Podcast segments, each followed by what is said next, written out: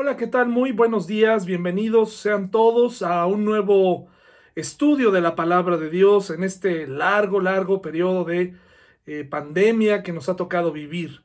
Eh, sin duda la historia de Jesús reconforta nuestro corazón, nuestra alma. Hablar de Jesús es uno de mis temas favoritos, hablar de su gracia, de su presencia en nuestra vida. Entonces, hermanos, la semana pasada comenzamos con estos sermones navideños. Empezamos hablando de su nacimiento, eh, algunos aspectos, un poco de contexto en el cual estuvo envuelto su nacimiento y sin duda me quedé corto en detalles, en situaciones muy interesantes, hablar de la profecía cumplida en él. Y ahora toca hablar acerca de su vida y si de su nacimiento, pues realmente me quedé corto, me parece que sin duda eh, mm, quedarán muchas cosas por decir. Eh, dice Juan 21, 25, Jesús también hizo muchas otras cosas. Si todas se pusieran por escrito, supongo que el mundo entero no podría contener los libros que se escribirían. Esto lo escribió el apóstol Juan y con esto concluye su gran evangelio. Y sin duda él que vivió con Jesús, tenía tantas anécdotas, tanto que contar, inspirado por Dios, únicamente nos da eh, estos detalles en esos capítulos en los evangelios que eh, eh, tenemos. La vida de Jesús, hermanos, es sin duda fascinante. sin embargo, hermanos, no es una vida que puede compararse con algún otro eh, personaje de la historia. Muchos quieren hacer eso, muchos piensan que Jesús es lo mismo que un Gandhi o Confucio o Buda o eh, cualquier, lo, igualan, pero no es así. La gran diferencia entre todos ellos, eh, obviamente es la resurrección, pero es la vida perfecta que él llevó. Y hay una razón por la que tenía que ser perfecta, y de ese tema estaremos hablando en el siguiente video. Pero por ahora nos vamos a enfocar en su vida, en algunos aspectos de su vida. Eh, quiero leerles un, un, fragmento de un texto de Fyodor Dostoyevsky que ya lo he utilizado en varias ocasiones, pero mm, a mí me gusta mucho este texto. Si yo no supiera que Jesús es Dios, creo que definiría lo que, lo que yo pensaría de él al leer las escrituras. Sabemos que Jesús es Dios, pero es decir, si, si por alguna razón eh, a mí me faltaran elementos o yo eh, dentro de mi eh, mente no creyera, aún leyendo, que o yo no fuera un nuevo, un nuevo nacido o un nuevo convertido, Probablemente este sería uno de mis lemas. Sé que este es un pensamiento humano eh, que está enfocado más en la vida de Jesús que en lo que él hizo y en, en el, precisamente en todo lo que vino a cambiar para los hombres, para toda la humanidad. Pero es un buen, es un buen texto para eh, introducirnos a su vida. Dice así eh, Fyodor Dostoyevsky, este gran escritor. Este credo es muy simple y es este. Creo que no hay nada más santo, más profundo, más empático, más racional, más valiente y más perfecto que Cristo. Y no solo no hay nada, sino que me digo a mí mismo con un amor celoso que jamás podría haber algún otro. Es más, si alguno pudiera probarme que Cristo está fuera de la verdad y si la verdad realmente excluyera a Cristo, preferiría quedarme con Cristo y no con la verdad. Obviamente los creyentes sabemos y, por lo que algunos mencionan, Fyodor Dostoyevsky era un, era un creyente, pero él dice, si alguien me pudiera probar que Jesucristo no es Dios o que Él no es la verdad, entonces aún así me quedaría con Cristo. ¿Por qué? Por la vida que Él vivió por la forma en la que Él estuvo entre nosotros, Dios con nosotros, como lo estudiamos la semana pasada. Emanuel significa que literalmente Jesucristo puso su tienda, acampó entre nosotros para identificarse contigo y conmigo, para podernos hablar eh, palabras de vida eterna, esperanza, Palabras que para muchos hermanos eh, aún no tienen sentido, palabras que algunos han rechazado, prefieren otro tipo de filosofías en las que verdaderamente se necesita tener aún más fe. Jesucristo vino, vino a darnos vida y una vida en abundancia, vino vino a darnos paz, no vino a enseñarnos una nueva religión, no vino a, instituir una institución nada más porque sí o, o para dejarnos preceptos y ya, o a quebrantar la ley, sino Él vino a cumplir todos estos preceptos, hermanos, y vino a cambiar la historia de este mundo. Como yo lo hablaba en el estudio del miércoles, si bien la persona que eh, hizo el cálculo a partir del nacimiento de Cristo, eh, el año cero, probablemente eh, Jesucristo había nacido seis años antes y él lo colocó seis años después, eh, bueno, eso fue un error humano, pero sin duda Jesucristo es el personaje que ha cambiado para siempre la historia de la humanidad y ha cambiado nuestra vida, muchos de nosotros. Gracias a Jesús eh, podemos tener confianza en el futuro, esperanza, paz, a pesar de las circunstancias que estemos viviendo. Ser cristiano no es sencillo, ser cristiano no hace que los problemas se vayan, pero ser cristiano nos da certeza y nos da muchas promesas y nos permite eh, saber que no estamos solos en este mundo complicado. ¿Por qué no comenzamos a hablar un poco de su niñez? Porque hay mucho folclore al respecto, hermanos, hay muchas cosas que se dicen acerca de Jesús, cosas que no están en el Evangelio, como ese relato en donde al parecer Jesucristo tiene un pequeño altercado con otro niño. No conozco muy bien la historia, solamente la he oído por ahí. Y entonces en este altercado, pues este Jesús decide, parece ser que matar unos los pajaritos y luego los revive. Eh, o sea, travesuras sobrenaturales que Jesús hacía de, pequeño. Eso es tradición, realmente no conozco bien la historia, pero sé que hay relatos por ahí que nos hablan de un Jesús eh, niño, travieso, ¿Y, por qué Dios no quiso eh, que nosotros nos enteráramos de la vida de Jesús como niño? Bueno, hermanos, con su nacimiento y, unos, una característica de hombres y mujeres que, que, tenían un corazón que esperaba al Mesías, se arrodillaron delante de él y hubo otros que lo rechazaron. Entonces realmente su niñez, y, y, de verdad no es que los niños o que esa etapa eh, no sirva. Todo lo contrario, se hizo un gran trabajo en la vida de Jesús. Y sí, estoy hablando de, María y José, hombres comunes, hombres y mujeres comunes. María era una mujer común, eh, tal vez e, extraordinaria, sobresaliente, pero nada más, nada, nada que no pudiera haber en otra mujer en el mundo, ¿de acuerdo? Dios la escogió y ella fue el instrumento y fue eh, una mujer que se dejó usar y, llevó al Salvador en su vientre. Y por otro lado tenemos a, tenemos a, José que también hizo su trabajo y que, y que los dos como padres tuvieron seguramente que hacer esta labor de educación. No le asuste pensar en esto. O sea, es decir, Jesús no se educaba solo. No quiero entrar en polémica, pero no, no estoy diciendo que Jesús eh, de alguna manera tenía algún otro comportamiento distinto al de un niño o al de un bebé. Eh, por favor, no pensemos que Jesús, eh, probablemente en este anhelo, ¿verdad?, que tenemos de Él, porque pues es Dios eh, y fue 100% hombre y 100% Dios, a veces pensamos que tal vez Él no tenía necesidades fisiológicas, ¿no? Que tal vez era un niño que, no sé, tenía...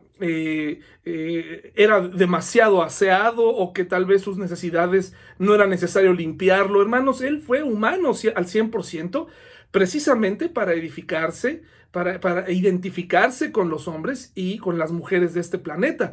De tal manera que seguramente como niño jugó, tuvo su etapa de conciencia y ahí es donde entró la labor de María José para recordarle eh, y ayudarle para eh, precisamente llevar una vida eh, agradable a Dios.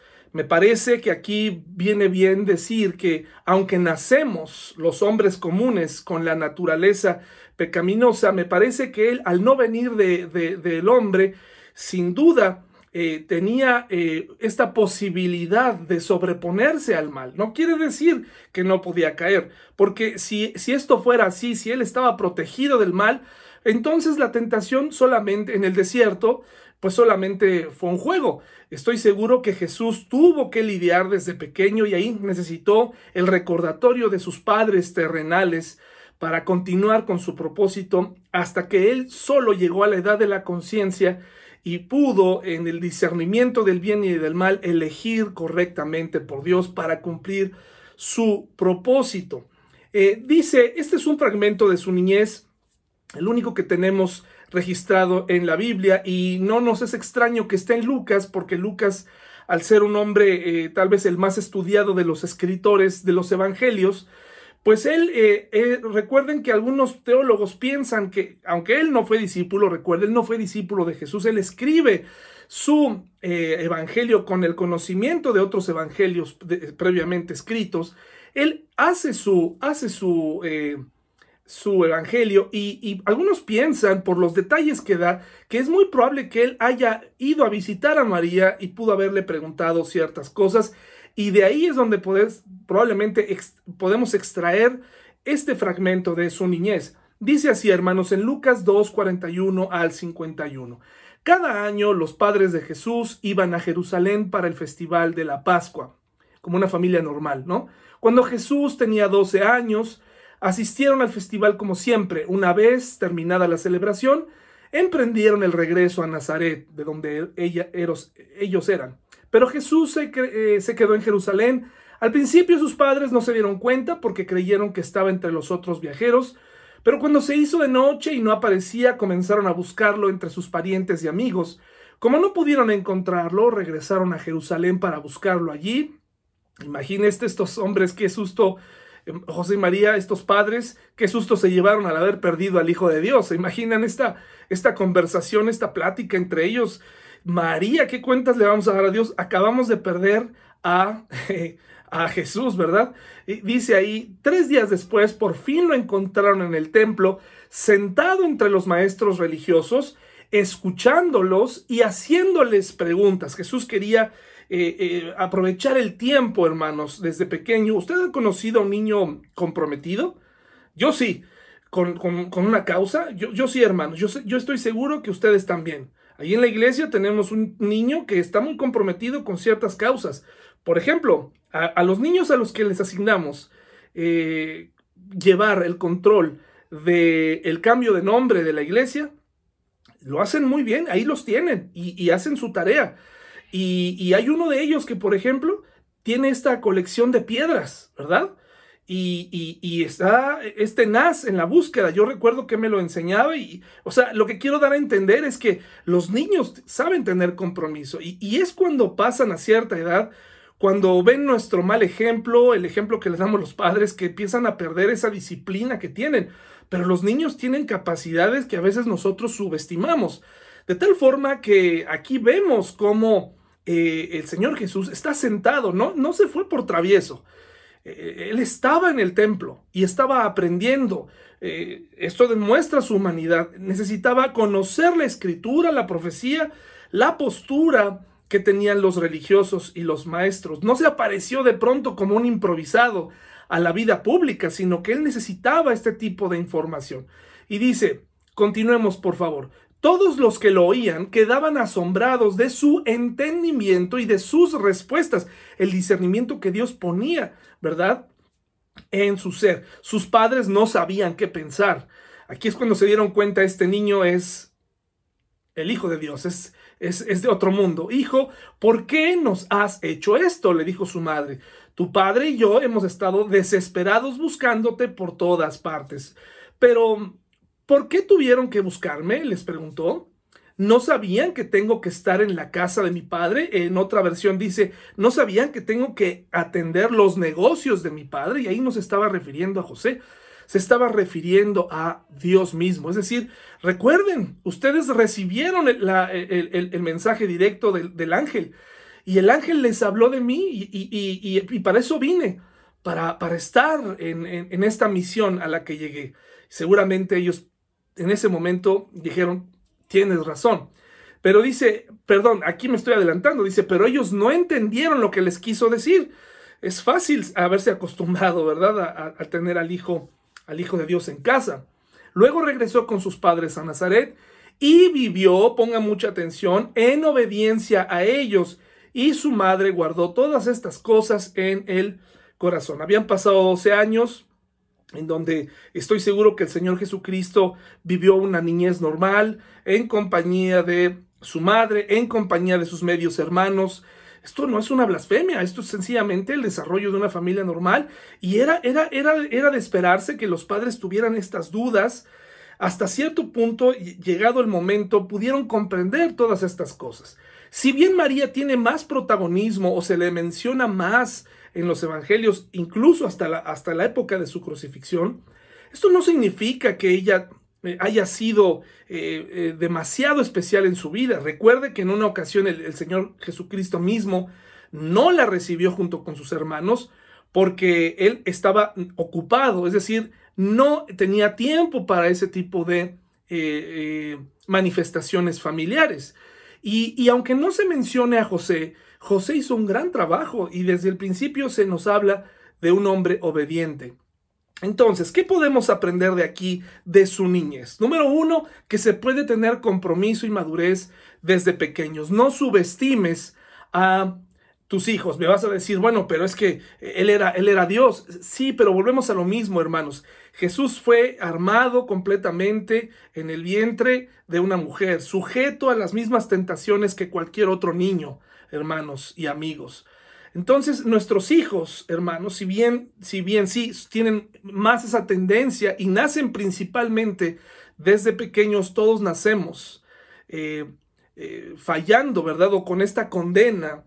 Y llegado el momento, Dios se manifiesta para que voltemos nuestros ojos a Él, pues eh, nuestros hijos sí pueden llegar a tener compromisos. Tan solo piensa cuántas veces son nuestros hijos los que nos recuerdan que oremos, los que nos recuerdan que, vayamos a la iglesia, los que nos levantan, los que nos, impulsan a vivir una vida cristiana cuando tal vez los adultos ya no queremos. Y aprovecha este, esta etapa y, y, y encamínalo porque va a llegar el momento en donde nuestros hijos, si no son bien encaminados, esta naturaleza pecaminosa saldrá y este rechazo a Dios empezará a brotar y entonces corremos el riesgo de perderlos.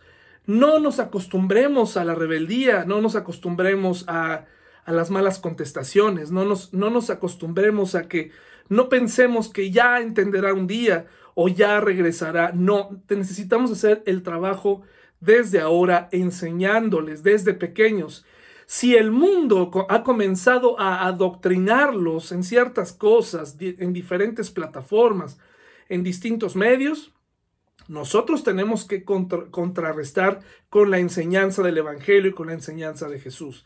Número dos, ¿qué nos enseña su niñez? Que una familia puede trabajar en equipo para lograr objetivos. Esta familia normal, si bien era una misión complicada, lograron, ¿verdad?, ayudar y respaldar a Jesús hasta cierta edad, hasta que él comienza su ministerio público y entonces se retira de casa y comienza su labor totalmente ya independiente y aparte eh, en una época muy distinta a la que nosotros vivimos. Creo, hermanos, sin tratar de demeritar la vida perfecta de Jesús, porque en cada momento y en cada pensamiento y con un solo pecado se hubiera dañado totalmente el plan y la figura del Cordero de Dios. Es decir, no podemos pasar o podemos, no podemos llegar a decir, bueno, ¿qué importaría si Jesús hubiera pecado tan solo una vez? No se puede, porque Jesús, eh, para cumplir con Dios, tenía que presentarse como un cordero limpio. Y para esto lo explicaremos en el tercer video. Es decir, no podemos decir, ay, pues yo le hubiera pasado aunque fuera un pecado. No, era necesario mantenerse limpio. Sin demeritar esto, por supuesto que no, los tiempos eh, socialmente eh, eran distintos. No por nada se nos dice en la palabra de Dios, Pablo a Timoteo, que en los posteros tiempos habrá hombres peligrosos. No quiere decir que porque eh, en, el pasado no existieran. Siempre ha habido hombres y mujeres peligrosos. Siempre. Pero no sé si usted se ha preguntado y de verdad yo llegué a pensar que cuando mi papá o cuando alguien llegaba a decir, no, es que estos tiempos son distintos, eh, o, en mis tiempos esto no ocurría, eh, pues eh, yo, yo, pensaba, qué exagerado, ¿verdad? Pero me parece que sí hay un avance y una percepción de la maldad distinta. Y nosotros incluso en, en mi generación, en la generación, yo nací en los ochentas, en el año 80, yo puedo voltear a ver hacia atrás y me puedo dar cuenta de lo que antes se consideraba malo y cómo ahora hasta en mi propia vida eso ya no es considerado tan malo. Y eso no significa que ya no esté mal. Sencillamente el tiempo me hizo irlo aceptando y eso es peligroso. En los tiempos de Jesús seguramente había otro tipo de tentaciones, otro tipo de maldad. Sin embargo, recuerde, un solo pensamiento malo, una sola mala actitud, un solo pecado afectaba el plan. Jesucristo tenía que estar concentrado. Ahora no piense, imagínese, para usted y para mí esto suena imposible, pero para alguien que tiene un amor tan grande, que tiene una pasión tan grande que lo lleva hasta la muerte, para alguien que verdaderamente está comprometido y, tiene comunicación con el Padre, eh, no es misión eh, complicada, sencillamente es caminar con Dios, caminar con Dios. Y me parece que eso también lo aprendemos de la vida de Jesús. Un caminar con Dios nos puede asegurar una vida casi perfecta, una vida casi perfecta. Si pudiéramos andar en Él, si tan solo recordáramos, si nos alejáramos, si supiéramos que ya no es necesario pecar, si pudiéramos desviar nuestra mirada y seguirle, y por favor no piense en un monje que se recluye, por favor, no piense en poses, no piense en eso, hermanos. Y eso es el número tres de lo que aprendemos de su niñez. Jesús estaba en comunión con su Padre. Solamente así se logran objetivos, hermanos. Solamente así se logran los objetivos. Esta idea de, me recluyo como cristiano, me meto en mi casa, eh, va en contra de lo que Jesús nos enseñó, porque en realidad Jesucristo salió a un mundo complicado se expuso, incluso fue tentado, pero para enfrentar esa tentación y para enfrentar aquellas cosas que vendrán tenemos que estar fuertes. Esta pequeña iglesia puede ayudarte a ti para fortalecerte. Estas reuniones vía Zoom, esta comunión que tenemos de vernos, la, el ver eh, estos estudios, por muy imperfectos que parezcan, eh, ayudan para eh, evitar, para fortalecer tu fe nos ayudan mutuamente, estar en la iglesia eh, y, para salir a vivir. No podemos vivir en una burbuja eh, tratando de tener esta actitud de cancelación de todas las cosas, olvidando que también estamos en esta tierra, hermanos, para experimentar felicidad, paz, vida. Y, enfrentar estos problemas con, un, con buen humor, con, con ánimo, hermanos. si no, entonces Tendríamos todos que recluirnos en las montañas y dejar de eh, preocuparnos y sencillamente así evitaríamos. Y bueno, y pregúntele, ¿verdad? A la gente que está ahí. Pregunte, por ahí se rumoran cosas tremendas de las personas que están recluidas. Si bien de ese porcentaje de gente que se recluye en ciertos lugares para evitar el mundo, y no solamente estoy hablando de monjes o de monjas, sino incluyendo creyentes, ¿verdad? Se generan otro tipo de pensamientos eh, que, pueden, que pueden precisamente hacernos caer. Dice eh, Proverbios 22.6, dirige a tus hijos por el camino correcto y cuando sean mayores no lo, no lo abandonarán. Eh, esto es un principio, no es una promesa, es un principio. Es decir, si tú y yo educamos a nuestros hijos, eh, y les enseñamos el camino correcto. Hay quienes dicen que tenemos que dejar que los chicos formen su camino y está bien, o que lo sigan por ellos mismos, sí, tenemos que ayudarles. Si tú y yo pasamos algún tiempo sin Cristo, es decir, antes de que viniéramos a Él, ahora es nuestra oportunidad para explicarles cómo era el mundo antes, ¿verdad? Yo tenía un amigo en la iglesia donde antes iba que tenía un testimonio impresionante él trabajaba en discotecas. Y recuerdo que le preguntábamos, oye, ¿cómo es la vida allá? ¿Cómo, cómo eran las situaciones? Queríamos que nos platicara y siempre se avergonzaba de su testimonio, ¿no? Y, nos, y no nos platicaba nada. Me parece que si tú tienes un testimonio así, no tienes que dar un lujo de detalle, pero sí para mí muchos hombres que dieron su testimonio del, antes y, el después ha sido de gran ayuda y de aliento para los jóvenes que eh, luchamos. Entonces, enseñémosles a nuestros hijos eh, con el ejemplo, con palabras suaves, con convicciones fuertes y de esa manera van a mantenerse. Si tu hijo ha crecido sin el Señor, si tu hijo ha crecido, es momento de empezar a implementar la enseñanza de la Biblia, la lectura. No menosprecies las clases, no menosprecies porque un día, un día te vas a convertir en, ese, en la estadística, en el número de todas esas mamás fieles en la iglesia que están orando por sus hijos. Y ¿sabes qué? A veces las mujeres o los padres mueren y nunca vieron, nunca vieron ese cambio. ¿Y por qué? No porque la oración no tenga poder, sino recuerda, Dios no le tuerce el, el brazo a nadie para convencerlo de seguirlo. Esto tiene que partir de un corazón que se rinde. Bueno, entonces eduquemos a nuestros hijos. Y me parece que, que María y José también colaboraron en esta parte. Es decir, no, quieren decir, no quiere decir que Jesús tenía un cuarto aparte, o que Jesús no le hablaba a nadie, o que Jesús estaba ahí a lo mejor de una forma mística, eh, o que Jesús se la pasaba acusando a sus hermanos. Yo creo que había un amor y una, y una, eh, una relación con ellos, ¿verdad?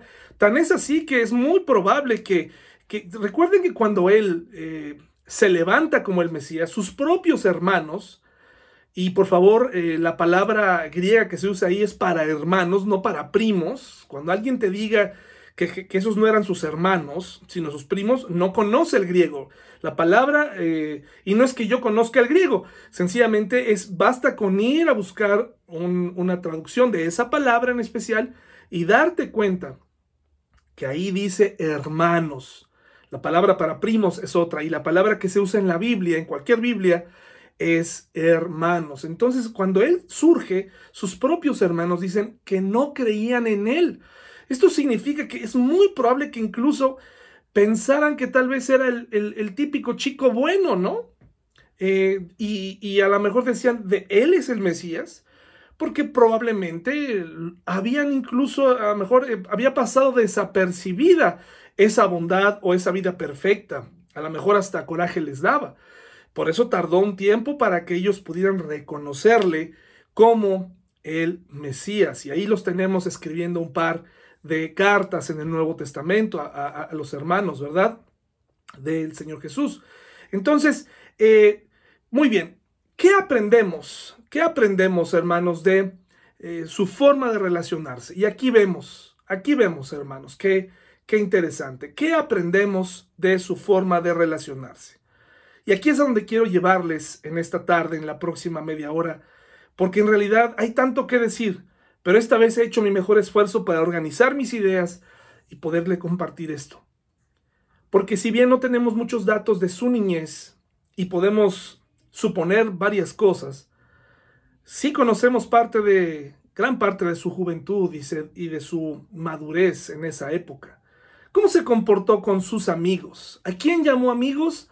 A sus discípulos. Él cedió, cedió sin, eh, sin límite a los que llamó amigos. Juan 15, 13 hizo cosas por ellos, desde cambiarles la profesión, animarles, eh, estar con ellos en sus tristezas e incluso a Pedro eh, le hizo un milagro al sanar a su suegra. Ahí está en los evangelios. El pasaje más significativo acerca de esto eh, y, que, y, que y que retumba en nuestra mente está en Juan 15, 13, que dice, nadie tiene amor más grande que el dar la vida por sus amigos.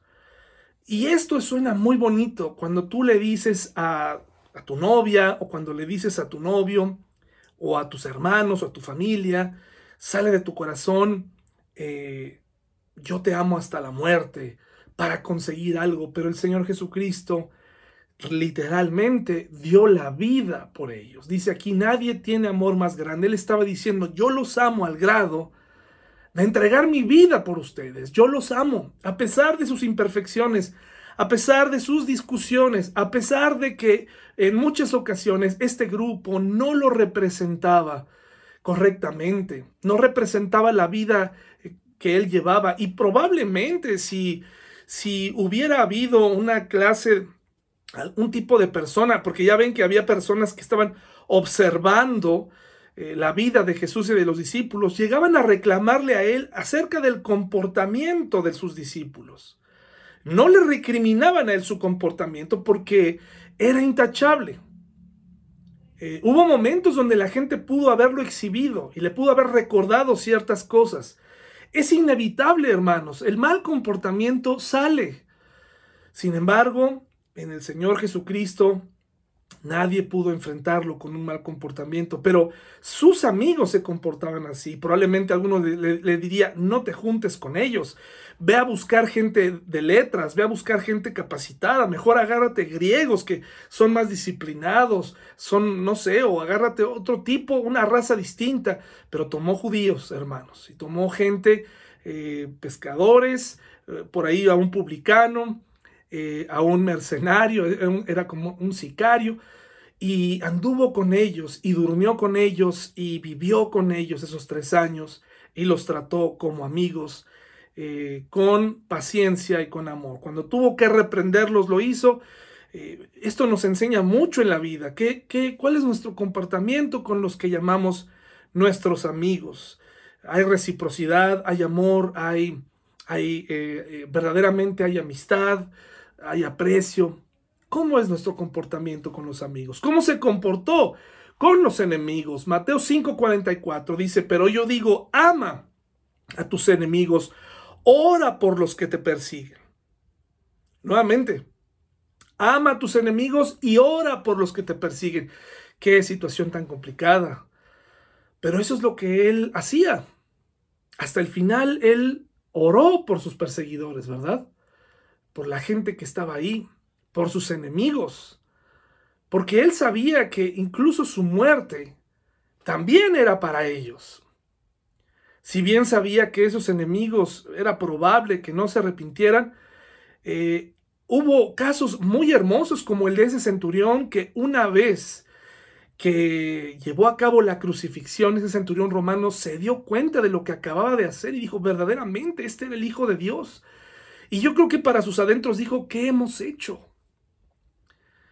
Ese, ese fariseo Nicodemo que vino de noche a él, que probablemente eh, al principio del ministerio tuvo dudas, después se arrepintió y así podemos hablarte de muchos casos de gente que así como hubo gente que nunca lo consideró el Mesías, hubo otros que muy probablemente lo reconocieron y se arrepintieron, pues Jesús los amó.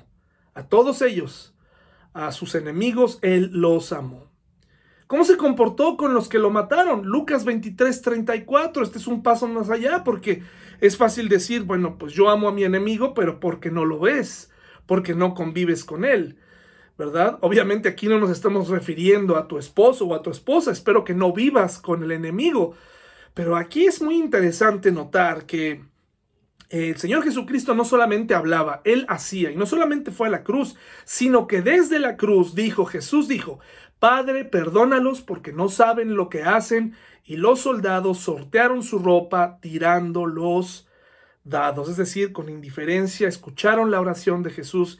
Y esto no es, esta oración no es un, no es abaratar el perdón ni la gracia. Lo que Jesús estaba diciendo es, si ellos se dan cuenta de lo que están haciendo, yo los perdono. El perdón está ahí. El perdón está ahí. Y fue así con el centurión, estoy seguro. Y fue así con el ladrón en la cruz, ¿verdad? Cuando el hombre se dio cuenta de junto a quién estaba, Jesús le dijo, hoy estarás conmigo en el paraíso. Lo mismo sucede aquí. Eso es lo mismo que está sucediendo aquí. está orando por ellos y dice, estoy poniendo a su disposición a la gente que me acaba de golpear, a la gente que me acaba de clavar, a la gente que me acaba de insultar, estoy poniendo a su disposición el perdón en caso de que lo necesiten, en caso de que lo requieran. Porque recuerde, para ser salvos, no necesitas una religión. Para ser salvos no necesitas el conocimiento total de la Biblia. Para ser salvo necesitas tener una opinión de Jesús y una vez que Jesús se convierte en tu Salvador, tienes que arrepentirte cambia en tu mente, ahora es tu Señor y tienes que poner fe en tus palabras. Esa es la salvación. La salvación no se pone en una religión o en una persona. ¿Qué más aprendemos? ¿Cómo trató a los niños, hermanos? A veces los niños nos desesperan, incluyendo a nuestros hijos. Por favor, no haga como que usted no se desespera. Hay mamás eh, y padres mm, excelentes, con grandes cualidades y virtudes, pero no me diga que no le desespera que no se duermen, o que no, o que no le desespera que, que, hagan desorden, o que no se acaben la comida, o que, o que digan cosas imprudentes, ¿no? Nos llega a desesperar. A veces tenemos la mecha corta con los niños, hasta que uno dice, ¿qué estoy haciendo? Es un pequeño. Pero fíjese cómo era y cómo habla del carácter de Jesús, porque Jesús, no sé si ha visto a alguien que tiene en sus, en sus hombros una tarea, o que le han delegado una responsabilidad, o no sé si ha conocido alguna vez a un director de alguna primaria, alguna secundaria, o un kinder, o ha conocido a una maestra. Yo he conocido a, a varios líderes de ministerios infantiles que me pregunto, ¿qué hacen trabajando con niños, no? ¿Qué hacen? No sé si les causen cierta gracia o qué, pero no tienen ninguna expresión y no tienen ninguna vocación para atender niños. Igual, ¿no? En esas escuelas vemos directores que hablan y dan discursos hermosos acerca de la niñez y de la importancia de atender niños y todo, pero cuando pasan enfrente de ellos no les hacen caso. Eso habla del carácter. Podemos decir muchas cosas delante de la cámara, delante de un púlpito, pero a la hora de la hora es cuando, en la práctica, es cuando se ve nuestro carácter. ¿Cómo se comportó con los niños según Mateo 19:15? Fíjense qué hermoso. Dice la nueva traducción viviente que muchos padres le trajeron a sus niños para que orara por ellos. Y acto seguido los discípulos reprendieron a los padres y reprendieron a los niños. Y Jesús no, no dejó las cosas ahí. Jesús no dijo, ah, qué bueno, que me hagan, no tengo tiempo para los niños. Jesús dijo, entonces les puso las manos sobre la cabeza y los bendijo antes de irse y, por los, por lo, y lo que dijo fue, dejad a los niños venid a mí y no se, lo no se los impidáis. No sean estorbo. Y a veces nosotros somos estorbo para que nuestros niños busquen a Dios con nuestros malos ejemplos, con nuestra apatía, con nuestra forma de hablar y con nuestra forma de vivir. Se supone que nosotros somos, eh, deberíamos ser facilitadores para que vayan al camino correcto y parece que hacemos todo lo contrario. Pero Jesús Imagínense, les puso las manos sobre la cabeza y los bendijo antes de irse. No quiero ser sentimental, no quiero ser emocional, no quiero jugar con sus emociones.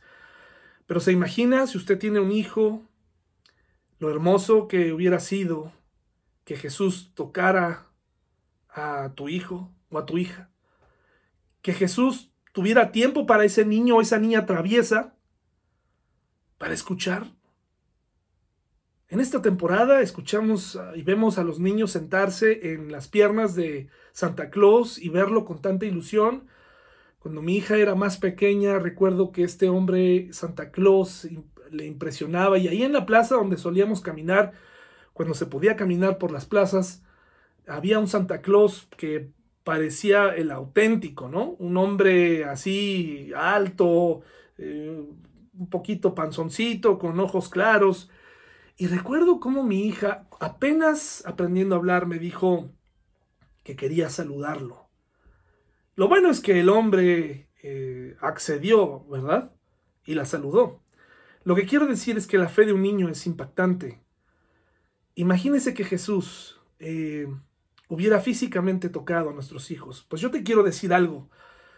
Jesús puede tocar a nuestros hijos ahora, de manera espiritual.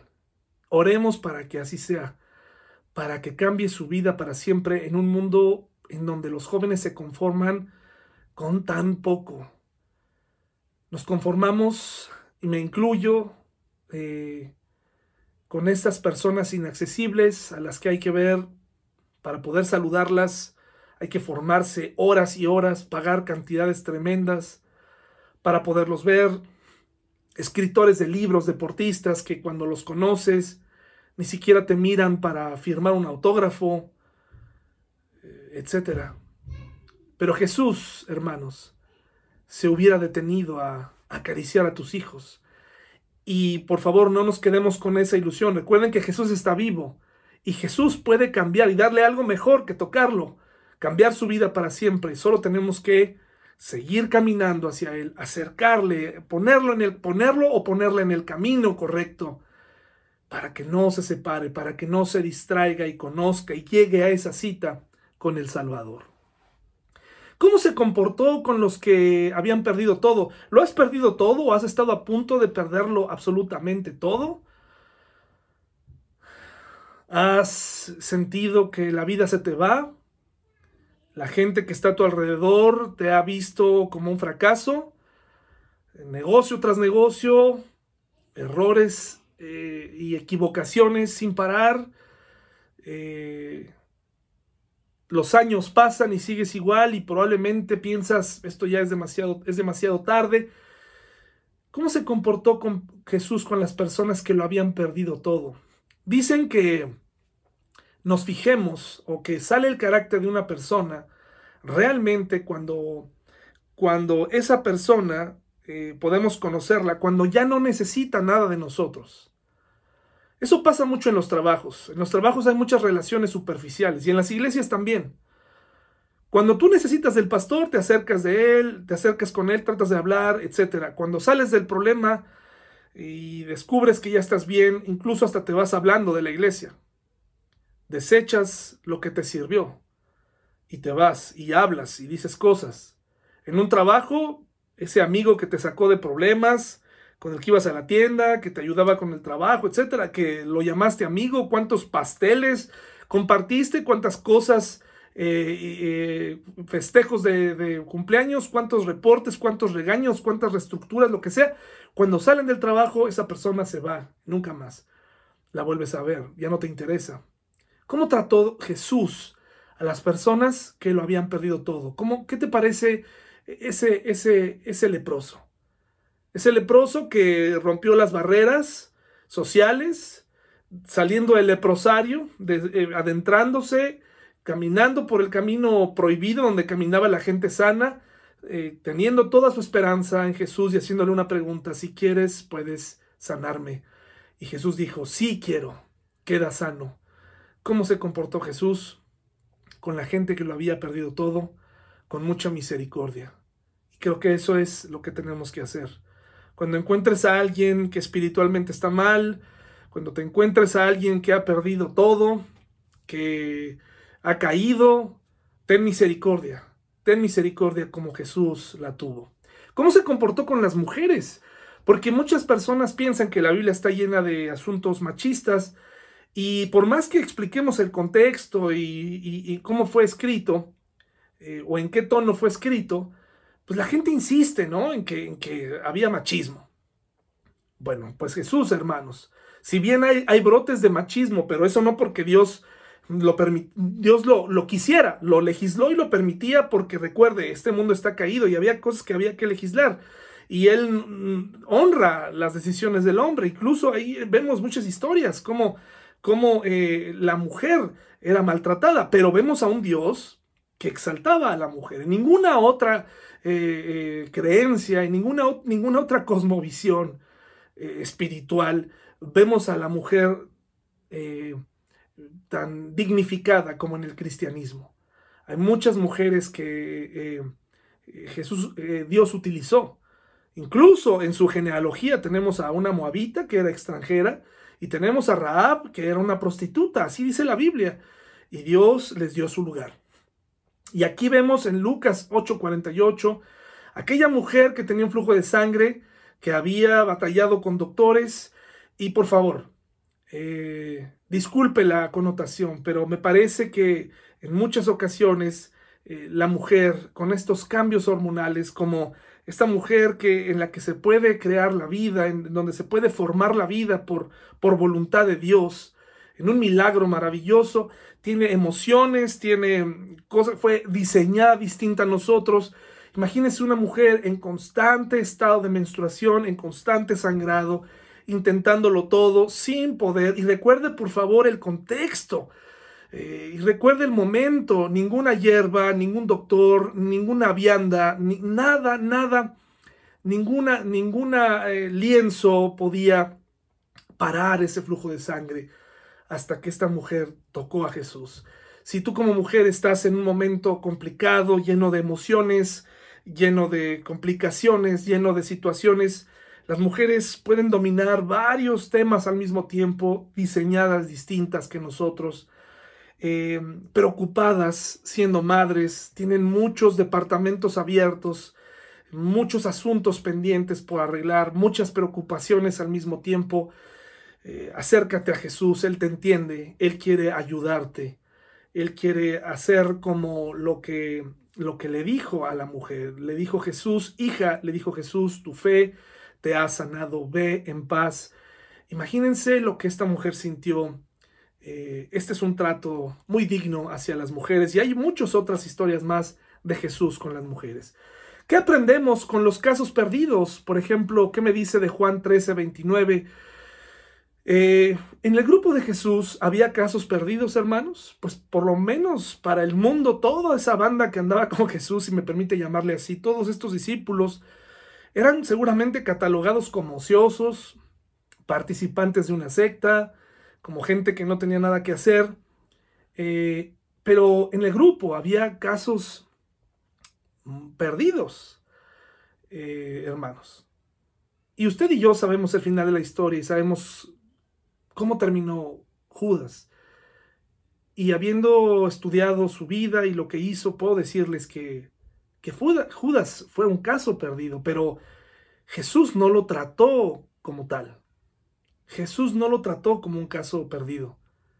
Jesús sabía que cualquiera de los dos se podía convertirse en el traidor, que, cualquiera podía perderse eh, y equivocarse.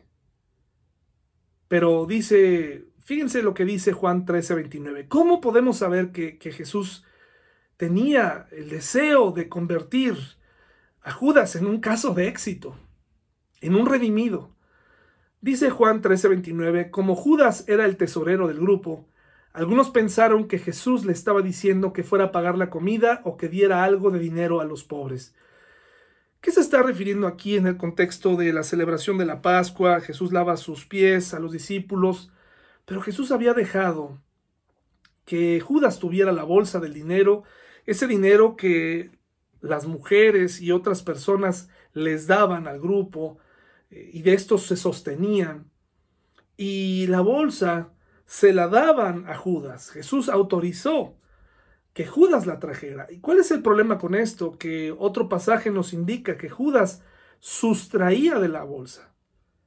Probablemente alguno de ellos se daba cuenta y decía, oye, Judas está robando. Probablemente la Biblia no nos lo dice, pero el evangelista que lo está reportando probablemente se había dado cuenta de este, de este comportamiento y probablemente se había acercado a Jesús a decirle, oye, Judas es un caso perdido, quítale la bolsa porque se está gastando el dinero en otras cosas. Pero Jesús tenía esperanza y le asignaba la bolsa cada mañana y le decía, aquí está. Y era una manera de decirle, ojalá hoy no robes. Y puede ser que en tu vida y en mi vida hay cosas que Él nos da todas las mañanas para que despertemos, para que nos demos cuenta para que no nos convirtamos en casos perdidos. Él hace todo lo posible porque tu cristianismo funcione, porque tu matrimonio funcione, porque tú como padre funciones, pero eh, estamos tan ocupados en otras cosas, estamos tan eh, eh, ensimismados, tan ansiosos, que hemos decidido seguir sustrayendo, ganando para nosotros, tratando de echarle una mano a Él eh, haciendo tomando decisiones que terminan siendo contrarias a Él. Jesús quiere que no seas un caso perdido. Jesús quiere que tengas éxito. Pero somos nosotros los que parece ser que hacemos todo en contra. La autocompasión, la, eh, eh, somos condescendientes con, con nuestro pecado, con nuestra manera de ver la vida, Cuando Dios permite una prueba, no cambiamos, seguimos exactamente igual, damos una cara un poquito más, eh, un poquito mejorada, pero en el fondo seguimos siendo exactamente los mismos. ¿Qué necesitamos? ¿Darnos cuenta a través del remordimiento para terminar como Judas en un árbol? Dios quiere que nuestra iglesia tenga éxito. ¿Qué señales nos pudiera estar dando? ¿Cuál sería nuestra bolsa el día de hoy en, este, en esta pandemia? levantarnos y tener trabajo y sin embargo seguir quejándonos de nuestro trabajo. Tener un esposo, una compañera y aún así seguirnos quejando, quejando de ella o de él todo el tiempo. Tener hijos y sin embargo estarles viendo todo el tiempo los defectos.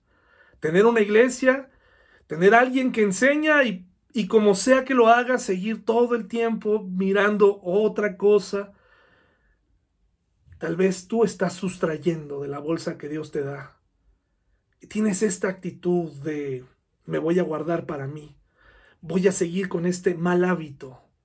Nadie se dará cuenta, pero quiero decirte que Jesús trataba a Judas con dignidad, como lo hace contigo y conmigo. Pero recuerda, al ser sus hijos, vendrá ese momento de disciplina y si no somos sus hijos, y si alguien, si alguien de aquí aún no conoce al Señor, el resultado estará ahí, en la vida de Judas. ¿Cómo se comportó con los que tenían poder? Aparte de respetar al gobierno y de darle tributo al César, dice Lucas 22, 66 al 67, cuando era de día, se juntaron los ancianos del pueblo, los principales sacerdotes y los escribas, y le trajeron al concilio diciendo, ¿Eres tú el Cristo? Dínoslo. Y les dijo, si os lo dijere, no creeréis. Vemos las contestaciones de Jesús firmes, valientes. Por ahí alguien lo, lo abofeteó y Jesús lo confronta y le dice, ¿por qué me pegas? Pero lo vemos ecuánime, lo vemos, no lo vemos perdiendo la cabeza. Él sabía quién era. ¿Tú sabes quién eres en Cristo? ¿Es necesario meterte en eh, debates? ¿Es necesario blasfemar, maldecir, eh, hacer memes, correr rumores en contra del gobierno, es necesario. Jesucristo estaba delante de los que lo iban a matar, él lo sabía. Y sin embargo fue fiel porque tenía un propósito. Y ese propósito era morir en la cruz por ti y por mí para luego resucitar y darnos vida. ¿Cuál es nuestro propósito en este mundo en donde tenemos autoridades de todo tipo y donde muchas cosas están de cabeza? ¿Qué nos resta como cristianos? ¿Resignarnos? No necesariamente. Jesús les está reclamando aquí, les está diciendo una verdad, ustedes son incrédulos. Y nosotros podemos darnos cuenta que hay muchas decisiones que el gobierno estatal, federal, el que tú quieras, va a tomar en contra de Dios pero tú sabes quién eres en Dios y tienes que ser valiente y tienes que tener convicciones para seguir adelante y para no perder de vista quién eres en Él. Eres su hijo. Y delante de las personas que tienen poder, tenemos que tener calma. Dice por ahí, no recuerdo si está en Eclesiastés o está en Proverbios, que cuando el, rey se levante contra ti, no dejes tu lugar, es decir, no pierdas la cabeza. Tranquilo.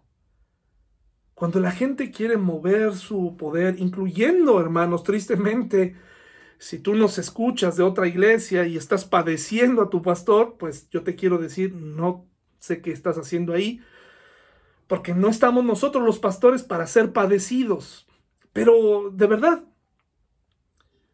los pastores también se llenan de poder.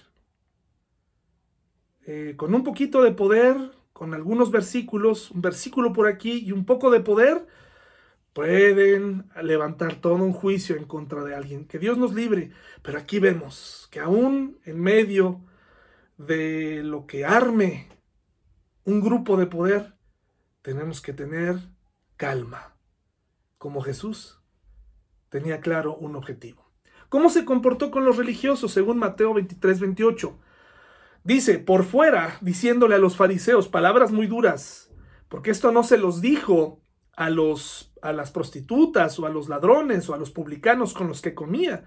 Y comía con ellos, no me malentienda, porque se identificara con ellos eh, porque se la pasaba bien con ellos o porque eh, tuviera lástima de ellos, no, sencillamente estaba preocupado por ellos.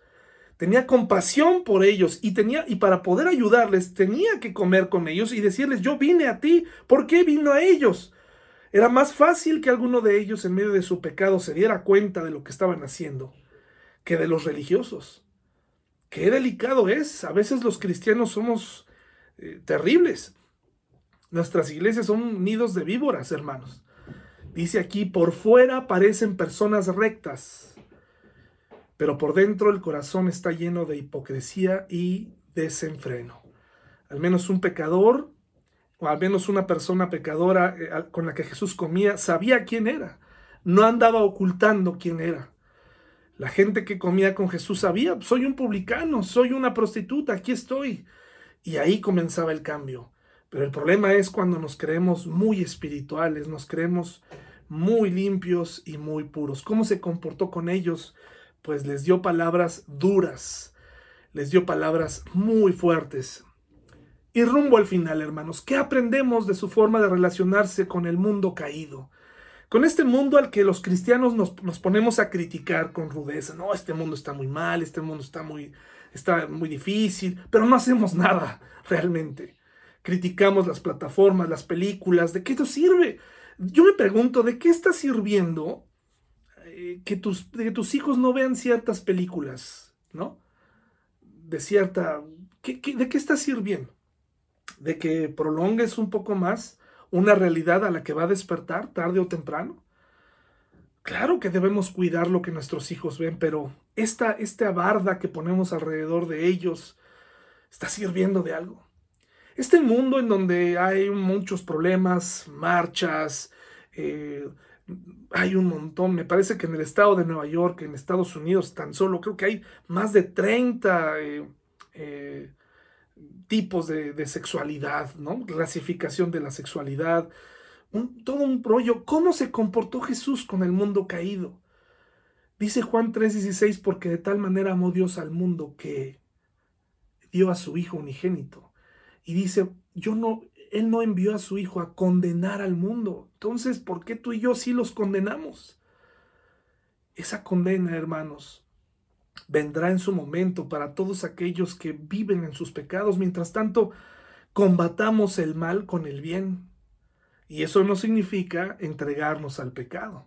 Significa sencillamente tener una mirada distinta desde los ojos de Jesús a un mundo caído. Y hermano, quiero darte esta última eh, versículo de esperanza. ¿Cómo se comportó Jesús con sus hijos? ¿Cómo prometió comportarse con nosotros? Según Mateo 28, 20, dice así, y tengan por seguro esto. Miren qué hermoso, lo está diciendo Jesús. Y tengan por seguro esto, que estoy con ustedes siempre hasta el fin de los tiempos. Yo sé que este tiempo ha sido interminable. Así ha parecido. Hemos perdido hermanos, hemos eh, enfrentado recortes, vemos como cada día al salir alguno de nosotros pudiera regresar a casa infectado, hemos visto como eh, los hospitales se llenan, como la gente entra viva y sale muerta, lo vemos en todo el mundo. Y la gente se pregunta, ¿qué pasará de mí? y la gente sale con miedo y yo me incluyo. Y, yo sé que tú también has llegado a tener miedo, incertidumbre. Quisieras tener a todos los tuyos resguardados en un búnker. Quisieras que solamente el empleador te depositara el dinero y no tuviera que eh, invitarte a salir a trabajar. Quisieras evitar. ¿Sabías que en México eh, el gobierno federal impuso, puso una un movimiento, un programa para ayudar a todos estos niños que quedaron huérfanos por la pandemia. No sé si te ha pasado por la mente que si tu cuerpo será lo suficientemente fuerte para soportar el virus, si tu cuerpo podrá resistir si es que a ti te toca o a mí me toca, y entra la preocupación de, ¿y si me toca estar ahí en esa cama? ¿Qué será de mí? Y viene a tu mente, ¿qué será de ellos? Hermano, no temas. Jesús ha prometido estar con nosotros hasta el final. Hasta el final. Hasta el último momento. Yo no sé qué será esa, cuál será la última imagen que mis ojos van a ver en esta tierra. Yo no sé cuál será. No sé si será el techo de una habitación, si será la, mirar a un familiar, no lo sé. Lo único que te puedo decir es que Él prometió estar ahí hasta el final. Aquí se está refiriendo, hermanos, al final de la vida, de la vida humana. Pero recuerda, para sus hijos hay una segunda hermosa parte, la llegada al cielo. Recuerda lo que Él nos dijo. Él se fue a preparar lugar para, para ti y para mí. Y si eres su hijo, cuando la cuando Él te acompaña hasta el final, hasta que hasta tu último aliento comenzará la vida eterna con Él. Un lugar que no tenemos palabras para describir. Un lugar en el que vale la pena eh, vivir como cristiano. Él estará con nosotros hasta el final. Termino con Primera de Pedro 1, 18 al 20. Quisiera leérselos. Pues ustedes saben que Dios pagó un rescate para salvarnos de la vida vacía que heredaron de sus antepasados. No fue pagado con oro ni plata, los cuales pierden su valor, sino que fue con la preciosa sangre de Cristo, el Cordero de Dios que no tiene pecado ni mancha. Dios lo eligió como el rescate por ustedes mucho antes de que comenzara el mundo, pero ahora en estos últimos días, Él ha sido revelado por el bien de ustedes. Y yo le agradezco a Dios que haya quebrantado mi corazón aquel marzo de 1997 le agradezco que haya quebrado mi corazón. ¿Qué te parece si esta Navidad celebramos la vida de Jesús?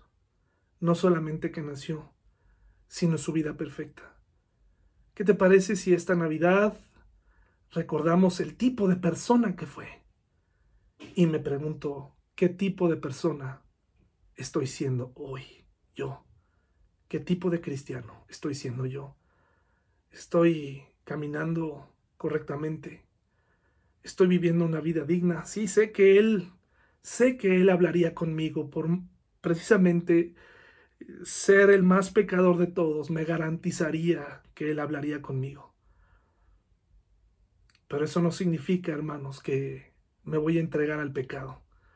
Él me salvó y ahora en reciprocidad tengo que devolverle una vida limpia hasta mi último aliento. Hermanos, que Dios les bendiga y nos vemos en el próximo video. Hasta luego, hermanos.